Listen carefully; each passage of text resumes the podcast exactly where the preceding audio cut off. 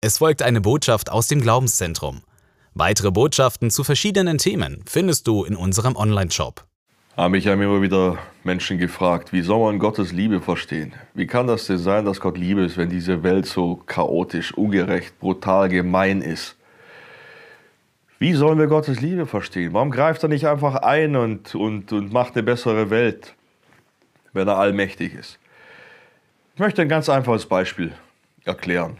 Stell dir mal so einen richtig starken Mann vor, so einen muskelbepackten Schwarzenegger-Typ, ja? Kann der eine Frau zwingen, ihn zu heiraten? Ich meine, klar, aufgrund seiner körperlichen Überlegenheit kann er das wohl machen. Aber wenn er sie liebt, dann kommt er doch noch nicht mal auf die Idee. Wenn er den Gedanken hätte, diese Frau zu zwingen, dann würde er doch beweisen, dass er ein kranker Psychopath ist oder wie. Und genauso ist es mit Gott. Gott ist allmächtig. Er hätte die Kraft, uns alle zu zwingen, das Gute und das Richtige zu tun und in Harmonie mit uns zu leben. Aber das Wichtigste in Gott ist nicht seine Allmacht, sondern dass er Liebe ist. Und ob du jemals darüber nachgedacht hast, weiß ich nicht. Aber Gottes Liebe setzt seinem Handeln auch Grenzen. Gott kann nicht alles. Vielleicht denkst du, hä? Äh, wenn Gott Gott ist und er allmächtig ist, dann kann er doch alles. Nein, Gott kann nicht alles. Es steht zum Beispiel in der Bibel, Gott kann nicht lügen. Gott kann sich auch nicht ändern. Gott kann nicht alles.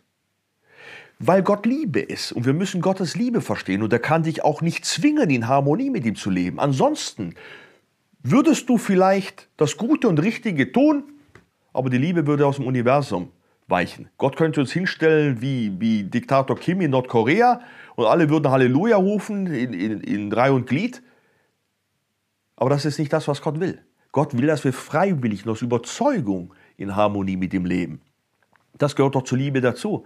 Ich meine, wenn ein Mann sich in eine Frau verliebt, was kann er denn machen? Er kann doch nur seine Liebe beweisen.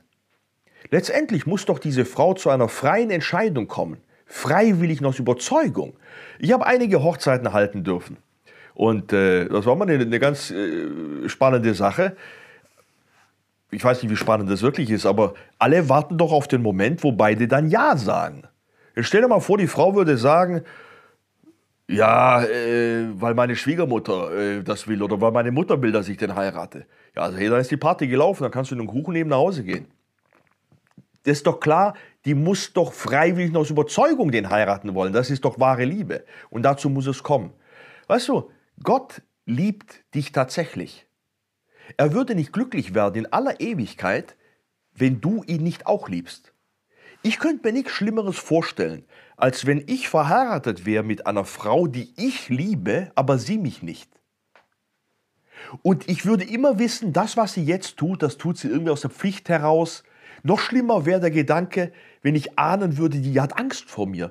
Die macht all das Gute nur aus Angst vor mir. Leute, dann würde ich doch wissen, die hat mich überhaupt nicht verstanden. Ich würde ja leiden. Wie kann die vor mir Angst haben? Klar, man kann Angst vor mir haben. Ich sehe irgendwie seltsam aus mit meinen Tätowierungen und so. Aber gerade deshalb müsste es doch so sein, dass die Frau, bevor sie mich heiratet, etwas tiefer blickt und feststellt, der Typ ist gar nicht so, wie er vielleicht aussieht, sondern der ist ja liebenswürdig. Du kannst doch als Mann es nur mit einer Frau aushalten, wenn du weißt, die liebt dich wirklich. Man kann doch Liebe nicht ersetzen. Und genauso ist es mit Gott. Gott wird in Ewigkeit nicht glücklich werden, wenn du im Himmel äh, bist und, und nur deine Pflichten erfüllst. Und jetzt denk mal nach, in wie vielen Gemeinden, in wie vielen Kirchen ist das heute so, dass Menschen nur dahin gehen und ihre Pflichten erfüllen. Äh, ich mach's halt, weil sonst keiner tut. Oder man macht gewisse Dinge, weil man Angst hat, in die Hölle zu kommen. Leute, es ist doch das Allerwichtigste, dass wir Gottes Liebe erkennen. Was hat denn Gott davon, wenn du glaubst, dass er allmächtig ist? Was habe ich davon, wenn ich eine Frau finden würde, die verstehen würde, dass ich einen großen Bizeps habe? Das wird mir nicht reichen. Viel wichtiger ist doch die Tatsache, dass ich sie liebe. Und genauso ist es mit Gott. Gottes Liebe ist das Entscheidende. Du kannst Gottes Liebe begreifen, wenn du ans Kreuz siehst, wo Jesus Christus leidet, weil Gott in seiner Liebe sogar bereit war, auf diese Welt zu kommen, um uns zu retten. Jetzt nimm doch mal einen verliebten Mann. Würde der nicht bis ans Ende der Welt gehen, um dieser Frau zu beweisen, dass er sie liebt? Genau das hat Gott getan.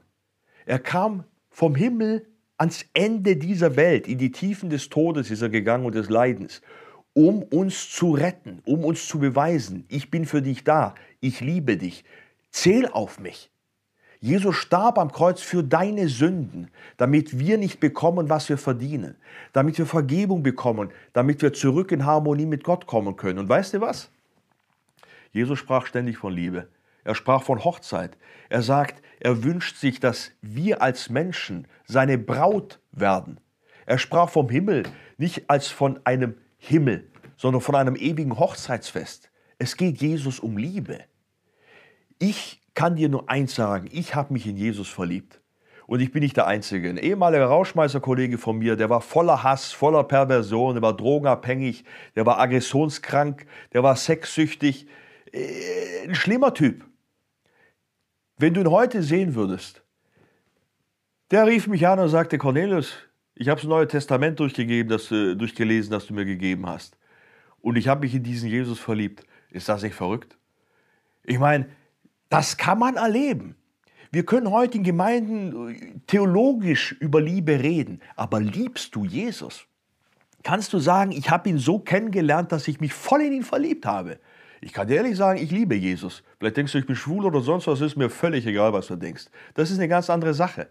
Gott ist Liebe und ich liebe ihn. Und diese Liebe, die wünsche ich dir. Amen.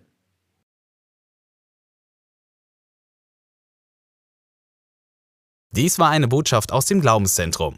Für weitere Informationen besuche uns unter glaubenszentrum.de. Weitere Botschaften findest du auch unter shop.glaubenszentrum.de.